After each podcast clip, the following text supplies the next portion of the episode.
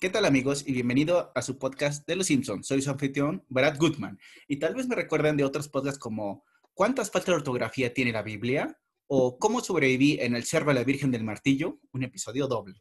El día de hoy tengo el gran honor, orgullo y privilegio de que nos acompañe la doctora Svines para hablar de la causa y la solución de todos los problemas de la vida. Algunos dirán que posible, la religión. Gracias, doctora, por estar aquí con nosotros. Hola, Brad. Muchas gracias por la invitación. Sí, sí, sí. Para todos Espero que nuestra amistad no se vea fuertemente dañada por el podcast de hoy. Ah, estaba dañada desde antes. Tienes razón. La, la, doctora Dice es una doctora en la vida real, si lo pueden creer, que hay doctorado en religión. No mames esas cosas siempre me sorprendió cuando yo la conocí hace muchos siglos, de que realmente, o sea, es filósofa, estudió maestría de filosofía, entre otras mil cosas que seguramente estoy diciendo mal, pero tiene un doctorado en religión, así que sabe de esto, sabe de esto. Entonces yo, yo solamente hago mis sectas imaginarias, pero ella sabe cómo está el perro. El día de hoy, como, como hemos mencionado, vamos a hablar de algunos episodios que nos parecen muy interesantes en Los Simpson, donde abordan justamente el tema de religión. Entonces los dividimos en tres eh, y, ustedes lo van a reconocer instintivamente. Los dividimos en judíos, cristianos, budistas y misceláneos. Entonces, vamos a comenzar. Eh, doctora, de la parte de cristianismo, ¿cuál, ¿cuál le gustó más? ¿Con cuál le gustaría comenzar? Bueno, primero hay que decir que dividiste muy bien. Primero este, eh. son los judíos, justamente la religión más antigua monoteísta son los judíos y luego los cristianos. Entonces está muy bien eso. Em, de los que tenemos de cristianismo, ¿cuál me gustó? La verdad es que hay unos, hay varios capítulos que, dan para pensar bastante. Eh, siento que sí se hace una gran crítica a la religión en general en los capítulos que vimos, pero eh, yo creo que los dos que más me gustaron, y digo dos porque van, primera parte y segunda parte, es el de Warren, que son, son dos partes. Entonces, ese, ese me gustó mucho porque causa una gran confusión, un gran conflicto dentro de la iglesia este, de los Simpson, que no sé si ya quieras mencionar cuál es su religión o todavía nos esperamos. Ah, claro, claro. Vamos a, vamos a comenzar con eso. E, el episodio que, que, comenta la doctora es muy, muy bueno porque justamente es de la temporada 31. Y recuerden, en Los Simpsons solamente ha habido tres ocasiones en las que se ha hecho un episodio con una segunda parte de forma oficial. La primera, como lo recordarán, es ¿Quién mató al señor Burns? El, la segunda es eh, la parodia que hubo al Gran Gatsby y este, justamente por la profundidad del episodio. Son el 19 y el 20, la temporada 31. Y como bien menciona, algo curioso que hay que acentuar en las bases, y es mi primera pregunta para la doctora, una vez mencionó este, el reverendo Alegría que la religión oficial de los Simpson es la rama occidental del presbiluteranismo americano reformado. Doctora, ¿esa religión ah, existe? sí, sí existe, pero fíjate que en los capítulos que tú me, bueno, en los capítulos que vimos justamente, eh, hay un capítulo en el que literalmente dicen que es el anglicismo, el anglicanismo. Ajá. Entonces, eh, pues también sí existe el anglicanismo. Entonces, sí, el protestantismo tiene varias ah. vertientes, como el que acabas tú de decir, que es justamente uno de ellos, el reformado, y el anglicanismo, que también es una de esas vertientes. Entonces, pues como ahí mencionan que es justamente el anglicanismo, eh, pues si quieres te, digo más o menos de qué tratan ambos. Primero hay que uh, decir que estos dos eh, parten del cristianismo. Ajá. Entonces, eh, pero tienen ciertas eh, diferencias. Justamente si recuerdas, hay otro capítulo donde Marge se molesta mucho porque Bart se cambia al catolicismo, Bart y su papá se cambian al catolicismo. Y justamente también ahí viene un gran conflicto porque, eh, pues dice, ¿cómo es posible, no? Está yéndose al catolicismo. Entonces es importante pues señalar, no sé si tu audiencia ya lo sepa, pero justamente también el catolicismo proviene del cristianismo. Entonces, eh, ¿cuál es la base del cristianismo? Es que justamente es, una religión monoteísta, es decir, que cree en un solo Dios, y en este caso, el cristianismo lo que hace es que cree en un Dios que además es trino, dígase Dios, Jesucristo y el Espíritu Santo. Pero además es una religión. Ajá, ajá vamos, vamos con calma que soy lento. Una, un, paso atrás de eso, que somos muy lentos. ¿Qué es una religión? Creo que es una ah, pregunta que muchos tenemos en duda eh, y no lo sé. Eso, eso podría haberme librado de muchos, de, muchos bares nudistas, problemas en bares nudistas en mi vida, por favor. ¿Qué es una religión, doctora? Religión, eh, vamos a hablar del concepto en su universalidad porque hay muchas religiones, uh. pero sí, claro, cristianismo, judaísmo, tú ya mencionaste hinduismo, budismo, ¿no? Pero, ¿qué es el concepto de religión? ¿no? Entonces, ¿qué significa eh, religión? Para empezar como a dilucidar, eh, es, es un sistema de creencias justamente y costumbres constituido por principios propios que tienen que ver o son, giran en torno a lo divino o lo sagrado. Oh, pero, pero, pero entonces aquí viene el problema eh, con los Simpson. ¿Qué, ¿Qué, es divino y qué es sagrado? ¿Eso lo define cada ah, religión? sí, eh, no, digamos que tenemos un concepto también para divino y sagrado. Lo divino es justamente esto, es algo, un poder que está más allá de la propia existencia humana. Es un uh. poder que podemos llamar que es trascendente, ¿no? Que implica la trascendencia del hombre en lo divino. Eh, lo sagrado tiene que ver con lo mismo, pero eh, lo sagrado es muy importante cuando hablamos del concepto de religión y siempre viene acompañado de otra, otro concepto que es lo profano. Oh, Entonces, justamente, sí, lo sagrado tiene que ver con todas las cuestiones justamente de, lo divino. Es decir, yo considero que hay algo que es superior a nosotros y que entonces tiene, nosotros tenemos ciertas reglas o creencias y rituales incluso que eh, le damos poder a ese o sacralizamos ese eh, don divino o Dios divino, que bueno, nosotros no llegamos a comprender. Y lo profano es la contraparte, es decir, lo profano es todo lo que tiene que ver con nada de religión, ¿no? Entonces no, no, no hay sacralidad, no hay dioses, no hay nada. Entonces, digamos que es algo como más tangible. ¿Homero es profano? ¿Quién es profano? ¿Homero? Homero, pues es una cuestión interesante porque en los capítulos que nosotros vimos pareciera que a veces sí, o sea, cuestiona mucho a March, lo cual se me hace muy interesante porque siempre tenemos la figura de Homero como que, mm, ¿cómo decirlo? No sé si decirlo tonto, quizá. Lento, lento. Lento tal vez, o, o, a veces hace las cosas que son sin querer, no, no, no tiene una maldad de por medio, pero es muy curioso porque siento que tenemos como esa apariencia de Homero del, del que de pronto cuando le están hablando, ya sabes, la imagen del changuito tocando en su cabeza y él no se entera de nada. Pero justamente en estos capítulos de religión es muy interesante porque Homero hace grandes cuestionamientos a la religión. Por supuesto. Se los, hace, se los hace a March. Entonces es muy particular que justamente Homero es el que tenga estas, eh, estos sueños o estas revelaciones eh, también podemos hablar de que es revelación, porque, pero bueno, si quieres eso lo tocamos cuando lleguemos al capítulo de Lisa. Homero, ¿el nuevo Prometeo? Podría ser, pero bueno, es que sí es muy curioso, eh, no podríamos decir que es profano porque él sí concibe la idea de Dios. De hecho, hay varios capítulos donde él habla con Dios. Entonces, él sí sabe que hay algo que es trascendente o que hay algo divino que es mucho más, que va más allá de él, ¿no? Creo que uno de los episodios en los cuales eh, se puede ver eso es uno de mis favoritos personales que ya lo hemos visto en el eh, episodio Homero el hereje, temporada 4, episodio 3, uno de los más queridos por creo que todos los que nos están escuchando.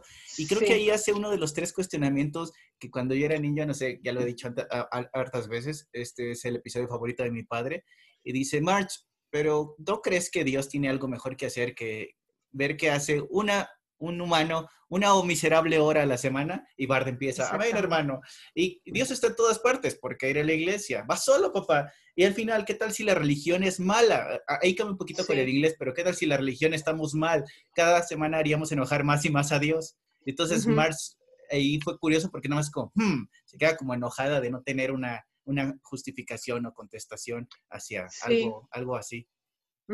E, ese capítulo también es muy, muy interesante. Justamente es cuando habla con Dios, ¿no? Tiene un sueño y habla con Dios.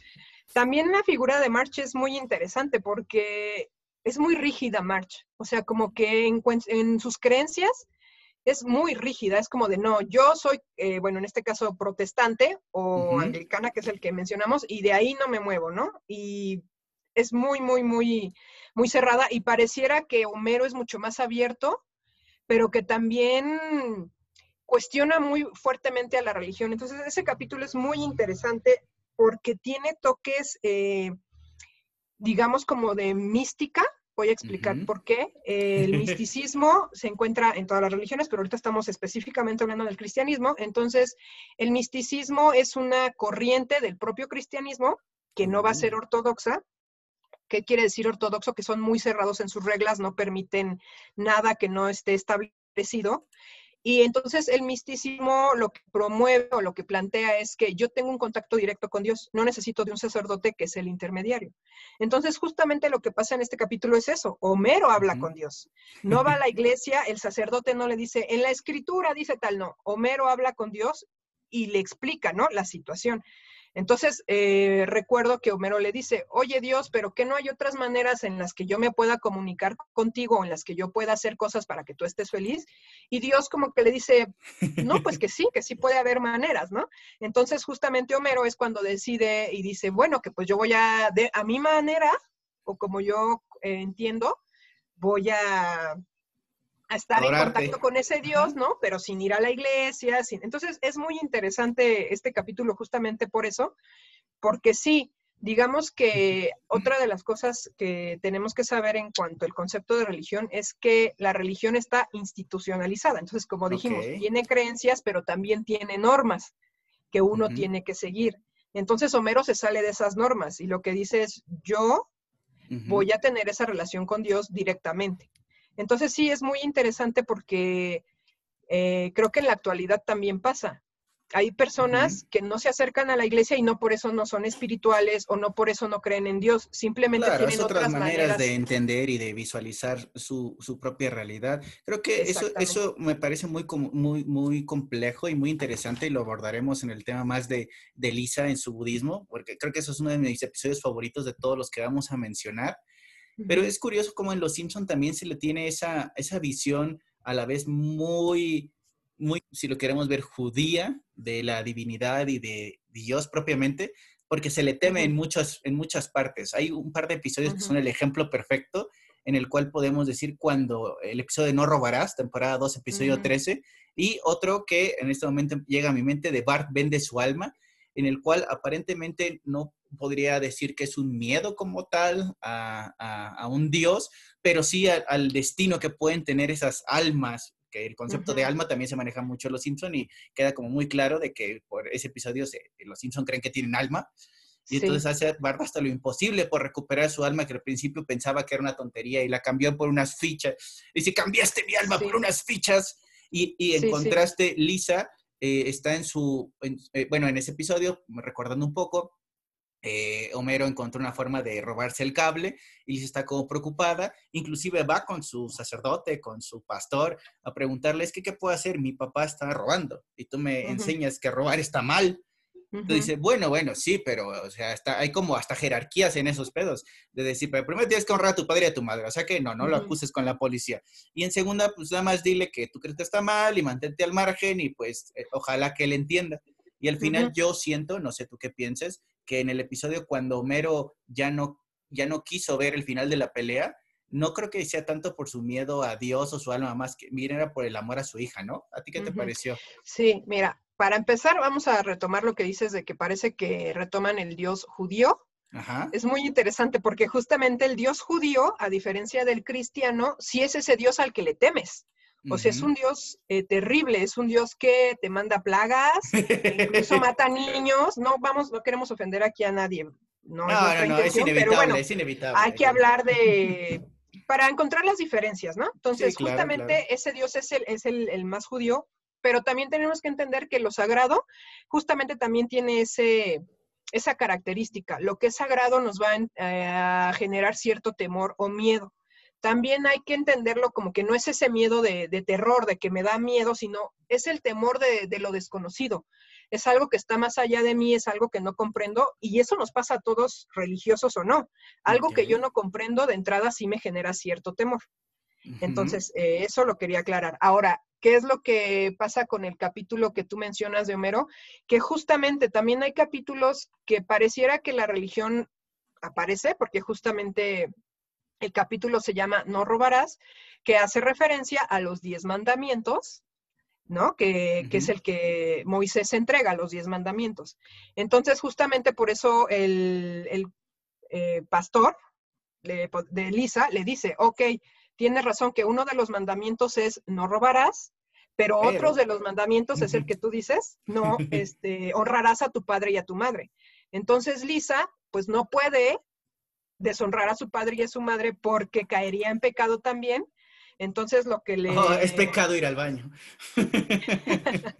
Entonces lo que le, le dicen es que, bueno, si tú no estás de acuerdo, pues no veas el cable, ¿no? O sea, es una manera de, digamos que de protestar sin que tú caigas en pecado ni deshonres a tu padre. Él lo está haciendo, tú no lo hagas. Hay algo eh, curioso también en las partes cuando ese como miedo en su Dios de ellos se convierte en una manera de decepción. No sé si lo has sentido. Yo creo que muchos episodios como el de Huracán Eddie, temporada 8, episodio 8, eh, el de Misionero Imposible también creo que nos da ese matiz. Y podríamos decir el episodio que comentas acertadamente, el de Bart, de temporada 16, episodio 21, en el que se cambia, o, es una duda siempre al final de que si se quedó en el catolicismo o se regresó a su religión eh, original. Pero en estos episodios yo veo que tienen en común esa como decepción que tienen. El de, el Huracán Eddie también es uno de mis episodios favoritos y me parece muy, muy peculiar cuando está destruida su casa, se quedó en la, en la iglesia y está, bueno, en estos momentos el buen libro, refiriéndose a su Biblia, puede ayudarme y se corta con el papel y dice, y se enoja y cierra la Biblia y dice, Señor, no entiendo, he hecho todo lo que tú dices, incluso las cosas que contradicen a las otras cosas, pero entonces, ¿qué más debo hacer? ¿Qué más puedo hacer? Y, siento esa inmensa frustración, creo que la deben de sentir personas que, son muy creyentes o, a lo mejor es, una parodia justamente de esa impotencia que se puede tener, porque nunca deja de creer, en, bueno, en este episodio en particular, pero, y al mismo tiempo en la otra cuando dicen, bueno, Bart, bueno, ahora que elijo tener un Dios, me dicen que es el Dios equivocado, entonces, pues, ¿qué pedo con esto? Y, para ponerle la cereza con el misionero imposible, es lo mismo de la frase clásica que todos tenemos, contraseña de este podcast, sálvame, Jebus. Y, y es, es, curioso cómo, cómo incluso parece ser que sin querer llevó esa palabra a un lugar y la gente por el rango que el reverendo Homero lo tratan casi como una, una su deidad o la forma, y bueno, los corrompe y destruye y hace una especie de Las Vegas, ¿no? y, se les entregó un hermoso Las Vegas y lo convirtieron en un asqueroso Atlantic City. Y, creo que son esas formas de, de decepción hacia lo divino ¿Qué, qué opinas de estos episodios? Sí, bueno, es que aquí ya mezclamos un montón de capítulos, que cada uno tiene sus particularidades. Claro. Pero bueno, eh, lo que te quería justamente decir es que yo veo aquí dos aspectos. Está el aspecto religioso, pero también está el moral, porque regresando al capítulo de Homero donde dice no robarás, como tú bien dices, Homero no, no regresa el cable porque le tenga un miedo a Dios o porque diga, claro, que no robarás es un pecado. No va por ahí la cuestión. Justamente es eso, porque hay una escena donde mencionan que, que em, atraparon a un ladrón y que entonces vivió, bueno, lo metieron a la cárcel y entonces Homero dice, si me meten a la cárcel, dejo de ver a mi familia. Entonces no tiene nada que ver con Dios, no tiene nada que ver con, para nada. O sea, el, el, la cuestión de Homero ahí es, no voy a ver a mi familia. Y pues para Homero, siempre lo principal ha sido su familia, ¿no? Siempre, siempre piensa en ellos. Incluso en el capítulo de eh, llega el día del apocalipsis, gracias a Dios. Ajá. Eh, justamente cuando él llega al cielo dice, no, es que para mí esto es el infierno porque mi familia, no, está. no está. aquí. Ah, frase, Exactamente. Entonces, me sorprendió mucho de Homero eso, que pareciera que es como el más tonto, como el que, ah, yo no me entero de la vida, pero justamente tiene ese sentido de, de unidad con su familia, muchas veces Lisa es el que lo hace recapacitar, el que lo hace pensar. Entonces creo que aquí va por más una cuestión moral que religiosa, es decir, estoy haciendo algo y me van a castigar, pero el castigo no es Dios ni nada, no me voy al infierno, el castigo es que me van a meter a la cárcel y yo dejo de ver a mi familia. Entonces siento que estos capítulos siempre se van, eh, están ahí entre lo moral y lo religioso. Obviamente la religión también tiene moralidad, ¿no? Pero en este caso no tiene nada que ver con, la religión por la que Homero decide eh, regresar el cable, ¿no? Entonces eso es muy importante. El que mencionas de Ned también es un capitulazo, pero ahí es súper interesante porque nos cuestionamos la fe de Ned. Sí. ¿Y por qué? ¿Por qué lo cuestionamos? Porque yo al ver el capítulo, y justamente ahora hablando de, vamos a sacar mis dotes de psicóloga, ¿no? Eh, justamente él tiene un trauma, él tiene un trauma y es muy curioso, bueno, a ver, vamos por partes. El punto es que él se parece que se decepciona porque, como dices, oye, yo soy el mejor eh, cristiano, ¿no? Eh, me porto muy bien con todos, hago actos benéficos, hasta menciona, hago la dieta keto, o sea, ¿qué más, no? No, ¿qué es, eso? la dieta keto o la kosher? La dieta kosher, la dieta kosher. La dieta kosher tiene que ver con, bueno, eso es mucho de los judíos, ¿no? Que no comen eh, animales que tengan pezuñas. Bifurcadas. Entonces, bifurcadas. Entonces, eh, dice, ¿no? Soy un buen cristiano, ¿por qué quemas mi casa y ahora hasta me, corto con la Biblia? Mm, no sé si podríamos decir que es decepción. Claro que a todos nos ha pasado, bueno, a todos los religiosos eh, les pasa en algún momento. Yo creo que más bien en ese sentido es una prueba que Dios les pone dentro de, estamos pensando en ese ámbito religioso. Claro, claro. ¿Por qué? Porque en la Biblia justamente hay un pasaje, no sé si es, es famosísimo, el de Job, donde justamente Job es, Ned es Job. Es un hombre ejemplar, un hombre que vive para su familia, trabajador, y de pronto Dios y, el diablo un día deciden, vamos a tentar a Job, ¿no? Vamos a ver si es cierto que es tan bueno y tan santo. ¿Qué pasaba cuando no había podcast, amigos? Sí, entonces, ¿qué, pasa? Que le quitan todo, ¿no? Le quitan todo, le dan enfermedades, se queda sin su familia. Y Job seguía creyendo y decía, Señor, yo no lo entiendo, pero mi fe en ti no se pierde, ¿no? Entonces, son pruebas muy fuertes que tienen que vivir los creyentes eh, y que aún así su fe es eh, inamovible. Entonces a Ned también le pasa de cierta manera el decir, en este sentido le pasa porque también parece que Dios lo, pone a prueba, pero el de Ned tiene una característica especial. Ned no es como que diga, Señor, este, bueno, que no importa lo que pase, creo en ti. No, Ned dice, me voy a meter a un psiquiátrico porque ya exploté, ya exploté contra todos y esto no puede estar pasando. Entonces volvemos a lo mismo, el capítulo se va, se mueve hacia otro lado y tiene que ver con la salud mental de Ned. Entonces, cuando entra al mm. psiquiátrico, descubrimos que cuando era chiquito, sus papás eran unos hippies tremendos que no le daban este, pues disciplina de ningún tipo y él era casi casi un Nelson, ¿no? Destruía y se burlaba y demás. Y cuando le dan la terapia de que lo golpean y lo golpean, este, pues es cuando se vuelve eh, pues muy tranquilo. Entonces, a mí lo que me, pregunto yo, y yo no sé si tú piensas igual, yo llegué a la conclusión de si Ned decide acercarse a la religión, porque la religión es la que le da esa estabilidad. Es decir, para yo ya no me van a pegar toda la vida, pero necesito encontrar una manera en la que yo sienta esa paz y esa tranquilidad de aguantar, porque justamente el cristianismo lo que te dice es, tú tienes que aguantar en esta vida todo lo peor, porque tu recompensa va a ser en, la otra vida, ¿no? Cuando pues venga Dios y haga el juicio final y Cristo te, salve.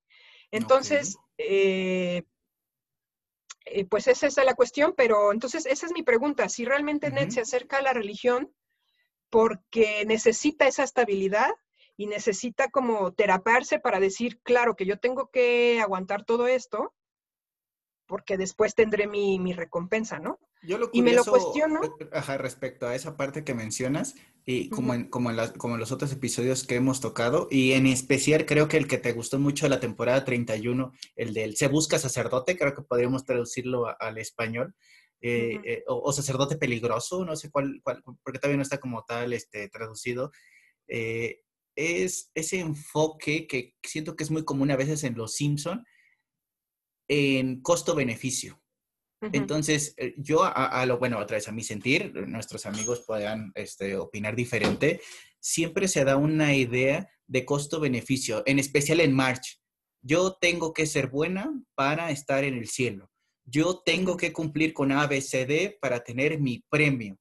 Yo, yo obviamente voy a ir a un psiquiátrico a encerrar porque exploté, pero lo más importante, estoy dudando de, de mi deidad, de mi Dios, y él se va a enojar conmigo En muchos episodios yo siento, otra vez, desde, desde esta visión, en, casi todos, todos los episodios que, que revisamos de religión, se tiene esa sensación que yo creo que es muy, muy común en muchas personas religiosas, de más que, el, más que el miedo al castigo, es el miedo a la ausencia de la recompensa.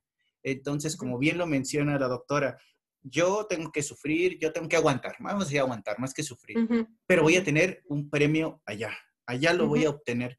Aquí, bueno, en la Ciudad de México, amigos, hay una cosa que se llama metro, como en muchos otros lugares, y uno que siempre va al trabajo, se sube una persona muy, muy grande a gritar en palabras muy altisonantes y con muchas groserías de que, creas en, en la Biblia porque el fin del mundo se acerca y la gente le da dinero, pero no lo acepta. A mí me sorprende muchísimo eso. ¿eh? Nunca lo acepta el dinero. Y dice, no, no, no, yo estoy aquí para salvar sus almas, no para quitarle su dinero. Y ese es un nivel a, la par de, no sé, los kamikazes en diferentes culturas en los cuales mi mente explota, en lo cual esa fe, como mencionas, eso que ya es una recompensa que se tiene. Pero yo siempre he criticado y creo que los episodios de budismo, cuando los toquemos, va, va a hacer ese contraste. Mi duda es, ¿pensarían y sentirían igual sin esa recompensa? ¿Pensarían y sentirían igual sin ese castigo? ¿Tú, cómo lo sientes con todo, haciendo un match con los episodios? Pues justamente es que es muy curioso. Eh, la gente sí siempre tiene eh, en la mente eso, que la recompensa no es aquí que la recompensa está en el más allá. Entonces sí, sí, obviamente ambos ganamos, ¿no? O sea, yo me porto bien y yo soy buen samaritano, porque ese es, ese es como mi pase al paraíso, ¿no? Incluso hacer obras de caridad y lo estás haciendo porque es lo que tú necesitas generar para poder, exactamente. Eso es, esa es tu, tu, recompensa está allá, pero necesitas hacer esto, ¿no? Entonces sí, pareciera que es como un contrato, ¿no? Bueno, que tú haces esto y entonces yo te doy esto otro. Eh, pues es muy, por ejemplo, en el caso de Ned, pues sí pareciera que tiene muy claro eso, que lo estoy haciendo porque me voy a ir al, al paraíso, ¿no? Pero no sé hasta dónde si sea realmente que no espere nada a cambio, que lo haga porque él es así, porque a él le sale ser así. En ese capítulo del psiquiátrico, pues pareciera que no, pareciera que él se reprime mucho y entonces quiere ser ese buen, buen samaritano, pero, por ejemplo, cuando le reconstruyen su casa y que está súper mal construida, porque obviamente no son arquitectos ni mucho menos, vuelve a explotar y dice, oigan, que no solo se vive de, buenas acciones, o sea, diciéndoles, si lo van, exacto, ¿no? Así como diciéndoles, ¿por qué no juntaron su dinero y llamaron a alguien que lo supiera hacer bien, ¿no? Entonces, que revelaciones. Exactamente. Entonces, a mí sí me, me, generó muchas dudas porque tú lo primero que piensas es, bueno, que aunque les falló, lo que yo tengo que agradecer es que se reunieron, que pensaron en mí y que hicieron una buena acción. Pero Ned no, Ned es como de, son una bola de tontos, ¿no? O sea, ni siquiera saben hacer bien un acto de caridad, por ejemplo. Entonces a mí sí me surgió esa duda de Ned de si realmente lo hace porque lo cree y porque lo siente, o si realmente lo hace porque siempre quiere quedar bien, pues con Dios, ¿no? Él siempre con lo que estás diciendo, yo siento lo mismo que me acabas de mencionar en el episodio Lisa la Escéptica, temporada 9, episodio 8, en el cual, bueno, para los amigos, si no lo recuerdan, refrescada, este, hay una excavación arqueológica, los alumnos bien portados son premiados con ir, los alumnos mal portados son castigados con ir, y, todo con el objetivo de que no se construya un supermercado en un área en particular donde se han encontrado fósiles anteriormente. Y pasan toda la mañana, no encuentran nada, ya se van, y Liz encuentra el esqueleto de un ángel. Entonces toda la ciudad dicen como, oh, por Dios, es un ángel. Hay algunos cameos por ahí de, de un científico llamado Wood, muy famoso, que también tiene teorías de evolución y todo eso, pero el, desarrollo del, episodio nos hace pensar ahí, oigan, ¿y si, si es un ángel? ¿Qué va a pasar? Y hay, hay, toda una serie que Homero se lo lleva a su casa, el pueblo demanda y, casi quieren linchar a Lisa porque el ángel desapareció. Y entonces aparece en una montaña, en un panteón, y dice, el fin llegará al atardecer.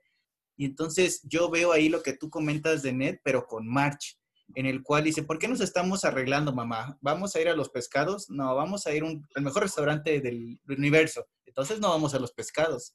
Yo siento que, que lo hizo, pero, pero por ese miedo de, de decir, tengo que hacerlo, porque si no, no vamos a subir al cielo. Y donde sí se acabe el mundo, yo quiero estar ahí.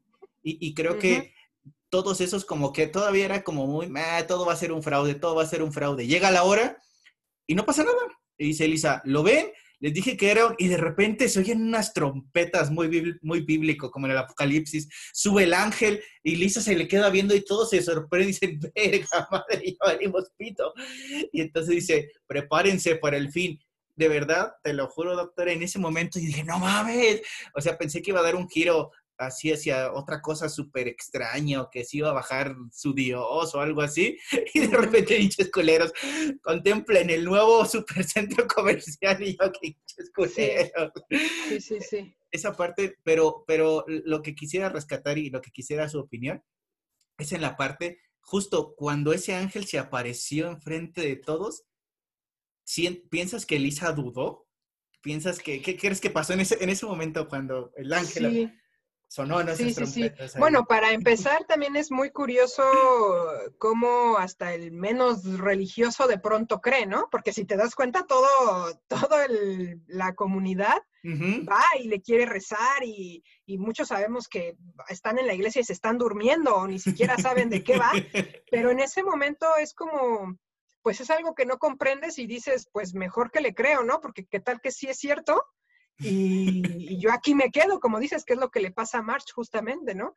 Entonces, eh, pues eso es muy curioso para empezar, que todos también podríamos hablar quizá ahí un poco de, fanatismo, es decir, se da una paranoia donde todos quieren tener al ángel y donde tú no lo mereces y yo sí lo merezco más, entonces podríamos entrar en cuestionamientos de por qué sí o por qué no, o por qué se da esa paranoia colectiva donde todos, es que es muy curioso porque es como, claro, es un ángel, es divino, pero mencionan la ciencia, ¿no? Ese capítulo creo que es muy importante justamente por eso, porque están mezclando religión y ciencia. Es que ahorita no me acuerdo exactamente qué dice uno de los personajes, que es como de que yo también quiero al ángel, pero espérate, que tengo que ir al, no sé, al hospital o algo así, mencionan.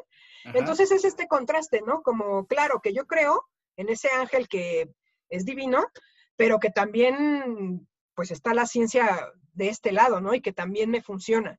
Entonces, eso es muy, muy importante y se ve muy contrastado justamente entre Lisa y su mamá, porque March siempre se presenta como una persona muy creyente, que siempre quiere que sus hijos y Homero vayan a la iglesia, ¿no? Eh, y Lisa es como esta parte que también es muy curioso porque es esta parte racional, pero sin embargo también va a la iglesia, ¿no? Y después ya vamos a llegar allá cuando se convierta en, al budismo. Entonces, pues sí, llega un momento en que, pues es que la religión, la característica que tiene la religión es justo esa es la fe, que tú estás creyendo en algo que no te, no te da verdades científicas, podríamos decir, o verdades eh, tangibles. Entonces, es una confianza que tú tienes en algo que incluso desconoces, ¿no? En este caso de los Simpson no podríamos hablar tanto de ello porque en efecto varios personajes tienen contacto directo con Dios. O sea, para ellos Dios existe. En ese mundo, Dios existe, está, está ahí, han hablado con Él varias veces, que también hay que hacer mucho énfasis en que es el Dios cristiano, ¿no? Es, Eso es muy específico, es el Dios cristiano. Aunque yo me quedé mucho con la duda que me comentabas eh, en nuestra, en nuestra charla previa, en el que técnicamente siempre lo han visto muy parecido a nuestra realidad en sueños. Homero lo vio en sueños, Ned lo vio en sueños, eh, cuando es el fin del mundo, siempre queda como la, duda de que Homero lo soñó o, o, de verdad este, Dios le dio la oportunidad como de vivir su vida y como puso en pausa el apocalipsis porque Homero le cayó bien. E, esta escena es muy, muy buen episodio, amigos, también divertidísimo, episodio, temporada 16, episodio 19, porque si no sé qué le hicieron a mi hijo, no es el mismo desde que fue con ustedes, y está un Jesús en un columpio todo traumado dando vueltas. Sí, exactamente, sí. sí, sí, y, Pero, pero, no sé, ¿tú qué piensas? O sea, que, sí tienen sus revelaciones o, o, tangiblemente ellos sí existe su Dios ahí en, esa, en ese universo mágico. Ajá, bueno, lo que pasa es que la revelación también tiene que ver con eso, o sea, una revelación se le presenta justamente, no se te presenta en este mundo tangible, se te presenta en sueños, juntamente es la revelación, o tengo una visión de, entonces, pues está ahí esa, esa línea muy eh, delgadita entre saber si sí es real o no es real. Pero bueno, que dentro del ámbito religioso, en efecto, la revelación es eso, que Dios se te presenta de ciertas maneras, o a los profetas, por ejemplo, ¿no? Que de pronto se les presenta en un sueño o de pronto Él les da la palabra. Entonces, pues sí podríamos decir que, que sí lo están, están teniendo una visión religiosa o una representación o una revelación religiosa. Nosotros lo podemos juzgar desde afuera y nosotros sí podemos cuestionarnos, mm, ¿es real o no? Pero, pero dentro de su fe, claro que es verdad, ¿no? Entonces, oh. dentro de la fe de, ellos, claro que Dios existe y claro que Dios les habla, ¿no? Entonces, e, ese, Dios, ese Dios sí es real. Me sigue gustando. Porque justamente es eso, o sea, Dios se me presenta mediante los sueños porque es eso, es, Dios es trascendente, Dios es algo que tú no puedes explicar incluso con palabras. Entonces, la única manera de, de tú encontrar a Dios tiene que ver con la interioridad y eso, esa parte, esa parte quiero rescatarla, quiero rescatar esa parte con el episodio que te gustó del sacerdote en apuros. Creo que muchas personas, mi, mi, invitación siempre que les hago, vean las nuevas temporadas. Hay muchos episodios como estos que menciona la doctora, buenísimos, e, en el cual llega un nuevo sacerdote, otro nuevo sacerdote a, Springfield, eh, Bob White, no sé cómo lo vayan a poner en español, pero eh, está celoso, muy celoso el reverendo Alegría. Y ya sabemos que el reverendo Alegría es súper celoso, inclusive cuando en el episodio de March, la, eh, la señora que escucha, y, que los santos llegan y lo regañan y todo, pero él, él a veces yo siento más que por, por su, su celo a Dios, si lo podemos llegar de alguna forma, es el hecho de decir, yo quiero que vean que la, el mejor camino para llegar a Dios soy yo. Entonces, no, no le hagan caso a March. No, entonces hasta voy a hablar de mandriles a mi izquierda, mandriles a mi derecha. Entonces venían chirriando a atacar. Y, yo siento, pero es más por su ego. Lo siento como una persona de un súper, súper, súper, súper ego. Y aquí vuelve, vuelve a pasar eso. Y entonces él, él como ve y busca por qué cambiaron a ese sacerdote de lugar y por qué lo metieron en Springfield. Entonces llega a la conclusión, bueno, llega, eh, es un episodio de dos partes, claro está, Obviamente todo el mundo está fascinado con él porque es súper moderno, súper dinámico. y, yo quiero que, usted diga qué, qué, qué, es lo que hizo, qué fue ese gran, gran problema que hizo el sacerdote para acabar en Springfield. Sí, después me gustaría regresar a la pregunta que me hiciste de Lisa, de si dudó o no, y, que entremos... Con el budismo sale, con el budismo sale. Y que entremos en discusiones de ciencia y religión. ¡Oh! Yo sé que, que Bob sabe mucho de ciencia, entonces también quiero que toquemos esas discusiones, pero bueno, vamos a hablar de este capítulo que tú mencionas que es excelente, son muy buenos capítulos porque te hace cuestionarte muchas cosas, o sea, hay muchas cosas ahí de fondo. Primero, justamente, es un, nuevo sacerdote muy joven que trae nuevas ideas, ¿no? Eh, el, bueno, no podemos decir que es sacerdote, más bien pastor, vamos a llamarlo pastor, porque sacerdote es el del catolicismo. y entonces, ¿cuál es la diferencia? Que los sacerdotes no pueden tener esposa, ¿no? Aquí el pastor tiene a su esposa porque es cristianismo, entonces hay que hacer esas distinciones, ¿no? Vamos a llamar que es un, es un nuevo pastor, es un pastor muy joven. y pues pareciera que es muy bueno, ¿no? O sea, es perfecto, aparentemente. Exactamente, es perfecto. Entonces, ese capítulo en particular lo vi acompañada y esta persona que me acompañaba, lo primero que dijo es, mm, algo raro tiene ese pastor, algo malo tiene, está mintiendo, no puede ser tan bueno, ¿no? Entonces empezamos ¿Qué por ahí. somos bien ciseñados. Exactamente, somos, no, somos tan, ¿cómo decirlo? Envidiosos envidiosos y desconfiados también. O sea, no podemos creer que exista alguien que realmente quiera hacer cosas buenas, ¿no? Entonces, pues te parece muy bueno y tú dices... Algo tiene que estar pasando aquí. Qué raro, ¿no? Pero bueno, ¿por qué, es, ¿por es muy bueno? Porque justamente él tiene como una idea del concepto de religión, incluso de Dios, mucho más universal, ¿no? Entonces él, hay una escena padrísima donde obviamente, además del pastor, Ned está enojadísimo porque Ned es muy cerrado también y Ned quiere que las cosas se hagan como ya están establecidas. Entonces, eh, este nuevo pastor trae un paradigma diferente, un paradigma nuevo. Y cuando Ned lo reta, si te acuerdas que en sus ojos aparece la cruz, y en los ojos del pastor aparecen todos los símbolos de las religiones. ¿no? está el budismo, está el judaísmo, está el islam, está el cristianismo. Entonces, dices, como que, ¿por qué? Porque justo nos está cuestionando a muchos niveles. Es lo que tú decías, oye, hay muchos dioses, ¿no? Hay el dios de los judíos, está el dios de los cristianos, pero los hindús eh, tienen muchos dioses, pero el budismo tiene una figura que no es un dios, pero que es una figura que merece respeto. Después hablaremos por qué. Entonces, eh, pues, ¿cómo eh, tú, como Bar decía, pues entonces, ¿cuál es el Dios verdadero, no? ¿A quién le creo? Entonces, este pastor pareciera que comprende, que él sí tiene una, una comprensión de lo que realmente debería de ser Dios y lo que debería significar, un Dios universal. Entonces, ¿qué es lo que hace él? Pues eh, en esta, digamos que tiene como un momento de euforia en el lugar anterior donde él, en la iglesia anterior donde él estaba, tiene un momento de euforia donde quema la Biblia.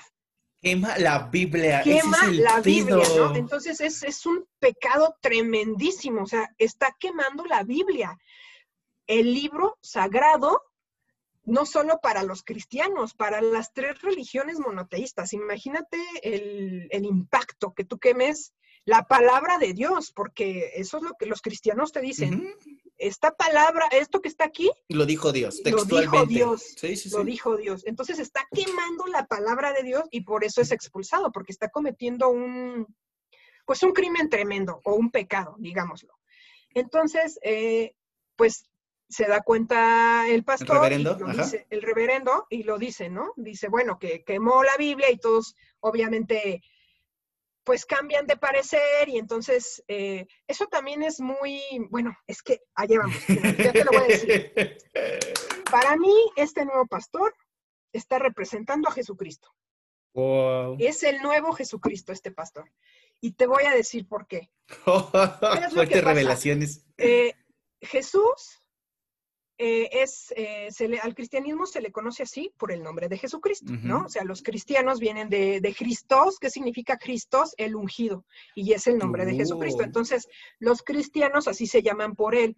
La característica principal del cristianismo es eso, que toda su doctrina y que toda su, creencia, su principal figura es Jesús. Entonces, los cristianos giran en torno a la vida de Jesús, su muerte, su resurrección, etcétera.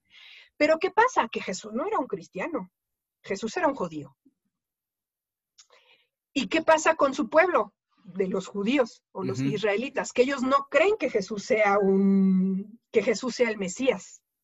Entonces, ahí lo podemos ver en la figura de Ned, que es como de, no, yo no creo que este eh, nuevo paradigma sea lo correcto, yo no creo que este Señor que parece tan maravilloso sea el Mesías.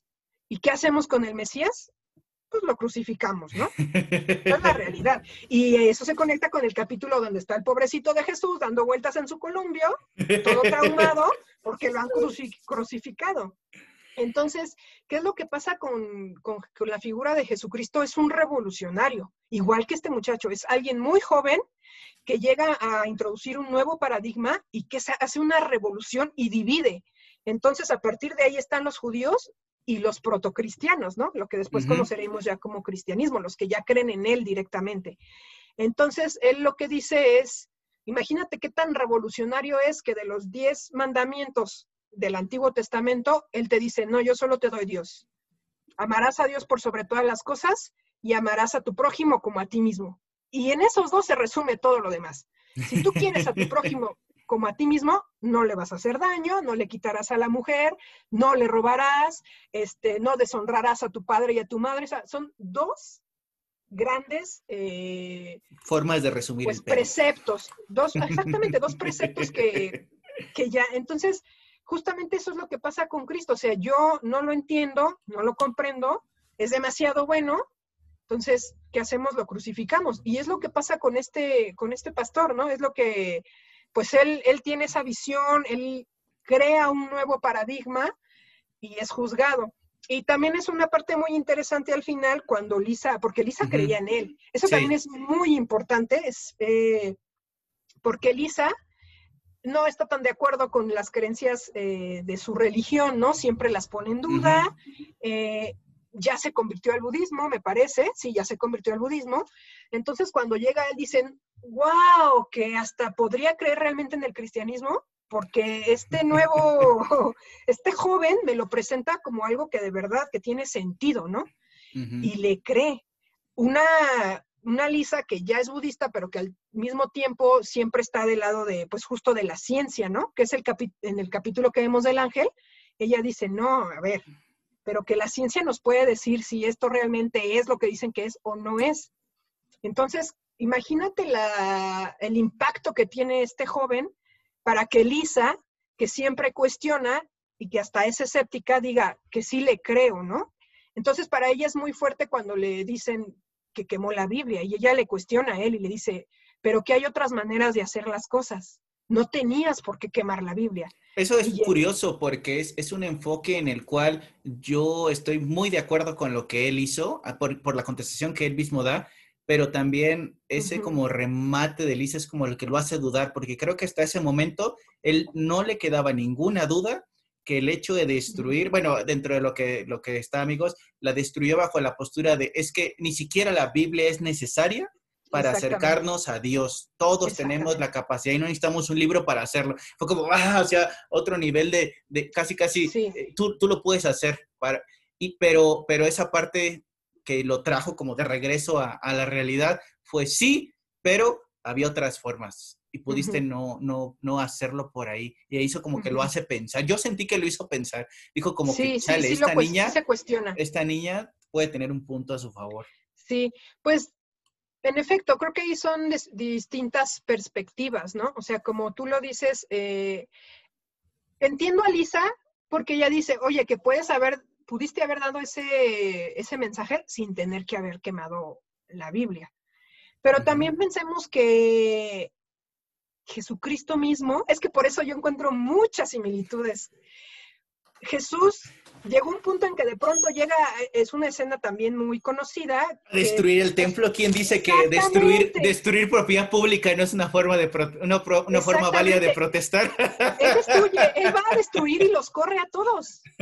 Los corre a todos, o sea, es decir, oye, que también... Si vive en México entendió ese chiste. bueno, que también tengo mis momentos, ¿no? Que también a veces, oye, sigo siendo humano, porque eso es la particularidad de, Jesucristo. Sí, en cuanto Cristo soy Dios, pero en cuanto Jesús soy un humano. Y esa es la gran enseñanza del, cristianismo, la, la figura de, de, Jesucristo. Es decir, cómo yo te hago a ti darte cuenta de que eres capaz de redimir tus pecados y de volverte a unir a Dios siendo un ser humano, en donde viviendo la vida como un ser humano, fui capaz de encontrar la trascendencia, ¿no? Entonces, él también tiene ese momento donde, de euforia, donde va y, corre a todos, y también tiene ese momento, ahora que tú mencionabas lo de que a veces tienen como la decepción, que se preguntan, Dios mío, ¿por qué me haces esto?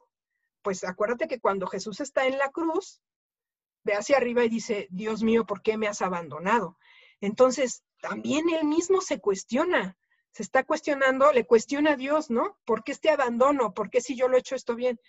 Pero obviamente que tiene que ver con eso, con que eres ser humano y, habrá momentos en los que pierdas la fe, cosa que también le pasa al reverendo.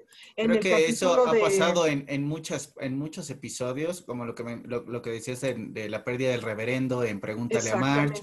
O creo que también lo podemos ver mucho con Ed en la, en la historia más grande jamás contada, temporada 21, episodio 16, cuando de hecho la ponía de reto personal, eh, Neddy lleva a Homero a Jerusalén, imagínense nada más, lo lleva a Jerusalén, lo lleva a todos los lugares sagrados y hay un guía muy sarcástico, muy ácido. Sí, el eh, judío. Eh, es un judío muy ácido, ajá, y los lleva así como, bueno, soy un guía judío, no pudieron pagar un, guía cristiano, así que bueno, aquí según ustedes creen que su Dios apareció, aquí ustedes creen que su Dios murió, y bueno, y bueno, también vamos a ir por unas tapas. Entonces, es como que pedo, debe ser la cosa más divertida del mundo ir, no sé, a, un museo de historia. Yo, en ese episodio siempre digo, yo quiero ir al Museo de Historia de la Ciudad de México guiado por un cristiano. Debe ser la cosa más bizarra del mundo. Yo, yo quiero ir a, no sé, al templo budista con un chino. Debe ser una cosa muy curiosa cuando alguien que eh, no cree en eso te da un vamos A hacer, Vamos a hacer ahí una distinción pequeñita rápidamente, Bob. Ok, ok. Eh, el budismo zen justamente surge de, viene del Chan de China, entonces muchos Ajá. chinos son budistas.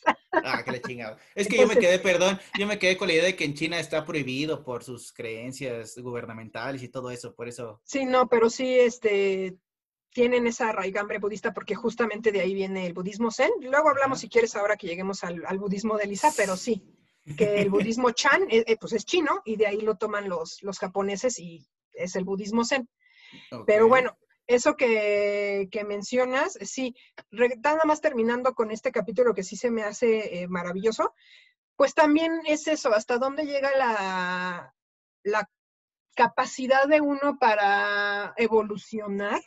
No sé si eso se pueda decir en un ámbito religioso, pero ¿por qué lo menciono? Porque justamente Bob y yo hemos tenido ese tipo de conversaciones donde él me ha comentado que somos personas viejas y nos cuesta mucho trabajo justamente aceptar nuevos paradigmas, ¿no? Claro. Eh, Si te acuerdas de cierta película donde tú me decías, es que ya estamos viejos nosotros y nos parece eso, que eso ya está mal. Y justo lo que pasa aquí es eso, que cuando descubren que quema la Biblia, au- automáticamente ya no lo quieren en el, en el lugar y lo, lo corren. Entonces, pues es eso también, ellos no tienen la capacidad como de decir, claro que lo hizo, no, no justificamos, pero lo hizo por una razón, por algo que, que en efecto debería de ser así, o sea, el contacto con Dios es directo, ¿por qué ni siquiera lo que está en la Biblia? Yo quiero tener ese contacto directo con Dios, que es algo que también Homero se cuestiona.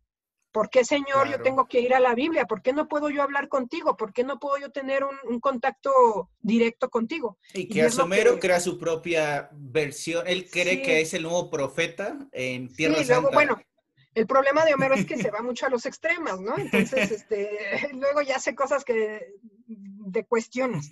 Pero bueno, que las preguntas que se hace son muy pertinentes, ¿no? Entonces, este capítulo, pues por eso es muy interesante, porque sí pareciera que hay una, o yo encuentro esa semejanza con, con Jesucristo, ¿no? Es, es un muchacho joven, es un revolucionario, introduce un nuevo paradigma. Justamente lo que él más pide es, oigan, que haya comprensión, que todos pueden venir, que todos pueden sentarse y todos podemos dialogar y hablar con Dios. Y justamente creo que eso es lo cuando Lisa es tan lo juzga tan fuertemente, pues él está diciendo, soy humano, todos tenemos errores, Sí. pero que también todos tenemos derecho a una a otra oportunidad, ¿no? Claro, Entonces- creo que ahí el problema que tienen siempre en, en, en Los Simpson, en este tipo de episodios, o incluso, bueno, en nuestra realidad muy similar a la de ellos, es que nos gusta la totalidad. ¿A qué me refiero con ello, amigos? En que queremos encasillar que alguien es perfecto o que alguien está pendejo. Entonces, ah, yo voté por esta persona, todo lo que tiene que hacer debe estar bien. Ah, no, yo voté por yo no voté por esta persona porque es un pendejo y todo tiene que estar mal. Nos cuesta mucho trabajo como seres humanos, yo lo siento y evidentemente reflejo en los Simpson más que nada, de, de encontrar esos matices, esos puntos grises en los cuales mm, muchas veces a- habrá sus excepciones, claro está, a- según los pensamientos y las filosofías, pero en el caso de decir, eh, me gusta mucho el discurso final de Homero en este episodio de Jerusalén, que le dice, miren, algunos a lo mejor no comen cerdo, otros no comen pescado, pero todos comemos pollo. Y entonces la Ujú. idea central de su religión imaginaria que quería crear en esa ocasión, por segunda ocasión, dado que antes lo quería hacer Homero de hereje, pero era de encontrar esos puntos en común. Y creo que muchas veces, imagínense nada más un diálogo entre una persona que según esto sabe de ciencia como Brad Goodman con alguien que es religioso, no, muchas veces parecería imposible. Y hay, hay algo muy bonito, hay una, una frase, desconozco al autor, la doctora sí lo conoce, pero siempre dicen que no es que no sea posible discutir entre ciencia y religión, solamente que por lo general cuando se discute es gente muy pendeja que no sabe ni de ciencia ni religión. Mm, Con Sí. palabras más finas, obviamente. Sí. Pero, pero ese es un punto central en el que siempre, cuando ustedes eh, quieran eh, abordar algún tema o, o siempre intenten di- discutirlo con alguien que piense muy diferente a ustedes. ¿Para qué quieren otra opinión como la de ustedes? ¿Qué van a aprender?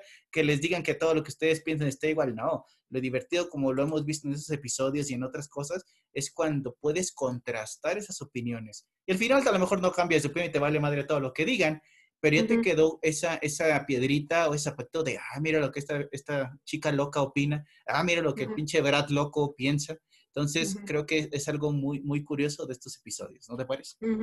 Sí, pues ahí podemos conectar justamente con el episodio de donde encuentran el ángel, justamente, porque ahí se ve fuertemente esa, esa división entre religión y, y ciencia.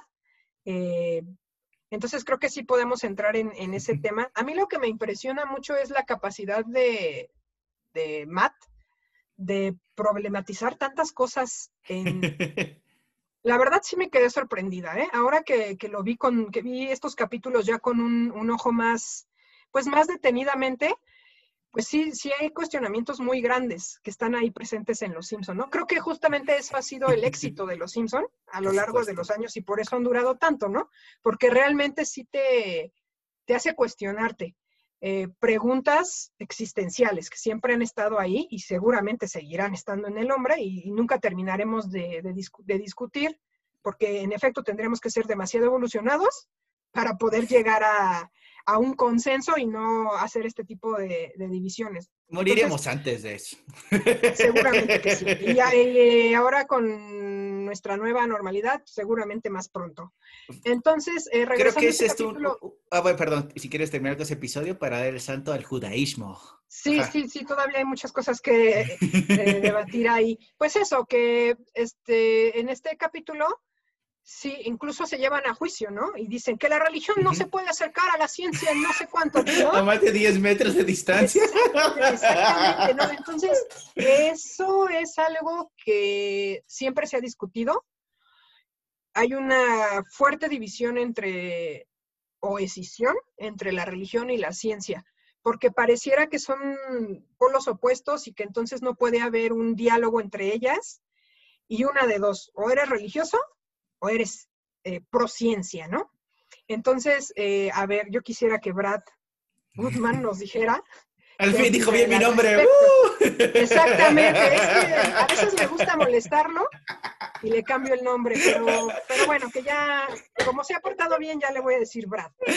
Entonces, este, a ver, ¿qué, ¿qué, opinión tú tienes acerca Dígame, doctor Pues de estas, estas divisiones que se hacen, o sea, tú consideras que están peleadas, que la religión es una cosa y la ciencia otra, y que si soy religioso no puedo ser científico o, qué? Yo creo, y voy a brincar mucho, mucho, mucho, porque insisto, e, este tema da para, da para mucho, pero el, el, el episodio que aborda mi sentir de tu pregunta, doctora, es temporada 7, episodio 16, Lisa la iconoclasta.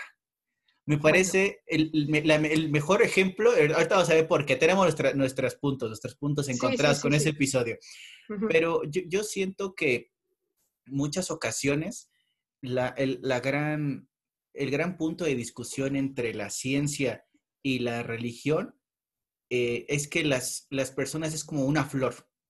Hay una flor enfrente de nosotros y yo te digo, doctor Svines, eh, ¿puedes ver esa flor? Y tú me dices, Brad, no entiendo, esa flor huele rico. No, por eso, pero la estás viendo. No, que huele rico. Pero te estoy viendo, vela, no huele. Están haciendo un abordaje de dos perspectivas completamente diferentes. Cada una tiene sus propias reglas, sus propios elementos, sus propios marcos teóricos, su forma de ver la realidad desde una perspectiva científica hacia física, biológica, shalala, se intentan describir el mundo sensible que podemos ver, que podemos medir, con palabras más, palabras menos, según cada una de las ciencias diferentes. La religión se ocupa de otras áreas, de otras cosas. Y el problema es cuando yo vengo con la doctora a decirle, usted está pendeja y todo lo que usted dice está mal, porque en mi metasistema todo lo que dice está mal. O ella venga, no, no, no, es que tú todo lo que dices estás equivocado porque en mi sistema no funciona. Entonces aquí no hay ningún, ninguna forma de dialogar. Yo creo que el principal problema que hay entre estas discusiones así es eh, que yo te, se percibe que yo te quiero convencer de que estás pendeja y que no sabes nada. O de que yo no sé nada y que como yo no siento al Señor en mi corazón, ya, ya estoy muerto y no tengo, no tengo sentido para nada. Cuando por otro lado deberíamos ver, como eh, lo habíamos dicho, lo contrario, de decir, bueno, a lo mejor hay gente que siente de una forma diferente a la que yo siento hay gente que piensa de una forma diferente a la que yo pienso Y si esos marcos y visiones a esa persona la hacen feliz, a esa persona la llenan, adelante, bien por él. Creo que el problema viene en el momento en el que me encanta esa frase que dice, yo no creo tener la verdad, lo que sí creo es que hay más de una verdad. Entonces, a lo mejor hay muchas formas y mucha gente muchas veces dice es que la piedra de mi vida es esto. Y si esto no es así, yo no tendría vida. Y, todos los ataques que puedan percibir sobre esa piedra los repelen o, simplemente se alejan de ellos. Igual, a veces, si a la gente quiere platicar, si la gente quiere dialogar adelante. O el problema es cuando hay como lo estamos viviendo, doctora, en realidad, no, es que ese virus no existe, no, es que esta cosa, está bien que tú lo creas, tú no te cuides, tú no lo hagas, pero esas acciones me van a afectar a mí si soy tu compañero de trabajo, me van a afectar a, ti, a, personas alrededor, por eso. Y pues lo, único que ha creado el ser humano a la fecha para evitar que nos matemos los unos a los otros es una cosa llamada la ley, y que al menos es, mira, no sé qué pienses tú, no sé qué pienso yo, pero en este lugar, en este momento, en esta época del año, a esta hora del día, esto se va a hacer eventualmente en 200, 500 años, tal vez se piense diferente. Antes los quemarían por estar hablando de esto. Antes no, podía, no se podía ni siquiera tomar la opinión de una mujer en estos temas. Creo que es una cuestión de, tiempo y de, evolución. Y espero que en esos 500 años tengamos muchos episodios más de Los Simpsons para seguir hablando sobre ellos. pues em, con respecto a este capítulo, primero quisiera, no sé, ofrecerle a tu audiencia una definición justamente de lo que es un iconoclasta. Porque, oh, yo tampoco sé. A ver. Ah, muy bien, porque entonces es por, qué, ¿por qué se llama Lisa la iconoclasta? ¿Qué tiene que ver aquí? Bueno, justamente es una palabra, proviene de una palabra griega, como tantas otras. Ya saben que si no vienen del griego, vienen del latín. Y significa ruptura de imágenes. Así, ruptura de imágenes. Entonces, el iconoclasta es el que rompe las imágenes. Tiene que ver justamente con un aspecto religioso, que es que en el imperio bizantino eh, se les em, comienza a eh, condenar a los cristianos porque ellos adoraban a imágenes de Jesucristo, de la Virgen, ¿no? Entonces, estos iconoclastas dicen, no, que no puedes adorar a estas imágenes, a estos iconos, porque ahí no se encuentra Dios, ahí no se encuentra Jesucristo. Entonces destruían las imágenes y a ellos se les llaman los iconoclastas. Entonces, uh. Y uno dice, ajá, ¿y por qué Lisa es iconoclasta? Bueno, vayámonos al término general que les di, que es la ruptura de la imagen. ¿Qué es lo que quiere hacer Lisa? Romper con la imagen del fundador. Exactamente, así de sencillo, ¿no? Ella es lo que descubre que no es quien dicen o quien más bien descubre que no es quien creen que es, ¿no? Y bueno, como ella siempre tiene este sentido como de justicia, como de la verdad, como de, ¿no? E, es, es muy propio de Lisa hacer estas cosas, ella dice, no, que vivimos engañados. Entonces hay que, pues que la gente sepa quién fue realmente. ¿Y qué pasa? La gente no quiere, no quiere esa versión. La, la gente, no, quiere saber eso. Sí, pero que también, o sea, eso es como lo básico, ¿no? Es como decir, la gente no quiere y no lo obligues, pero también Lisa ahí comprende algo, que a veces la leyenda supera a la realidad. Entonces, cuando Lisa se sube y ve a toda la gente que está feliz, que es una festividad que los une, donde todos están contentos, donde dicen, oigan, que hay una persona que creó este lugar donde vivimos y nos sentimos orgullosos. Y entonces ella dice, ¿qué voy a ganar yo con decirles quién, quién fue? Nada. O sea, la leyenda ya superó a esa persona. Sigamos con la leyenda, o sea, no les hace daño, eh, al contrario, los une, eh, se divierten, ¿no? Y ya, ella, ella se da cuenta de eso. Entonces, justamente creo que eso también es algo que pasa con la religión. Yo lo que juzgo es lo que tú mencionabas, que si a ti te hace feliz eso, adelante. No me obligues a mí. Exacto. Yo tengo mis maneras de ser feliz y de, yo tengo mis maneras de creer y creo que es algo que también Homero es lo que cuestiona mucho. March, no me obligues a mí a ir a la iglesia. A mí eso no me llena. Yo encuentro otras maneras de hablar con Dios. Entonces, eso es lo importante y eso es lo que tendríamos que rescatar.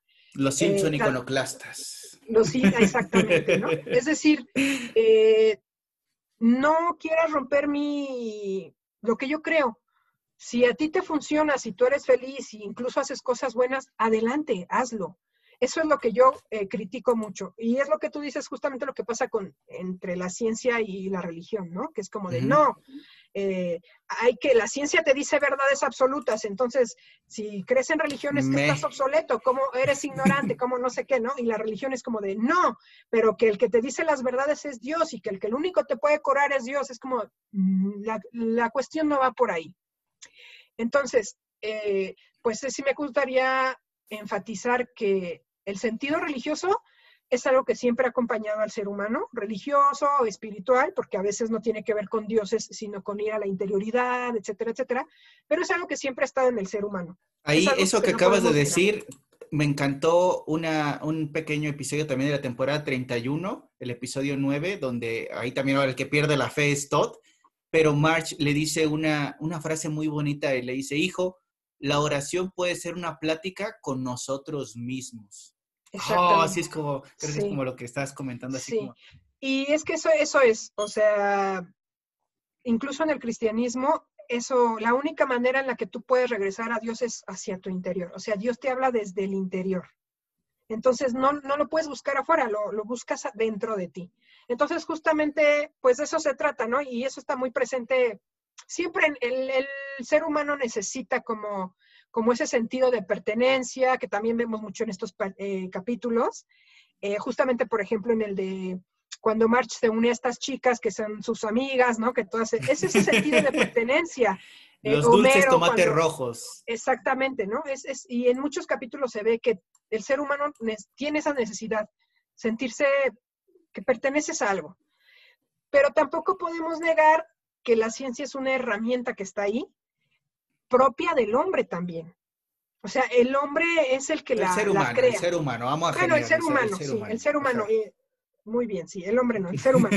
el ser humano es el que la crea y la necesita. O sea, es una herramienta que, tiene el ser humano. Entonces, no están peleadas. O sea, son partes que eh, una es una parte inmanente del, del ser humano que siempre ha estado ahí presente y la otra, pues se da justamente cuando viene la ruptura entre lo bárbaro y la sociedad, etcétera, etcétera. Como diría Bart y le dijo a Homero, aleluya.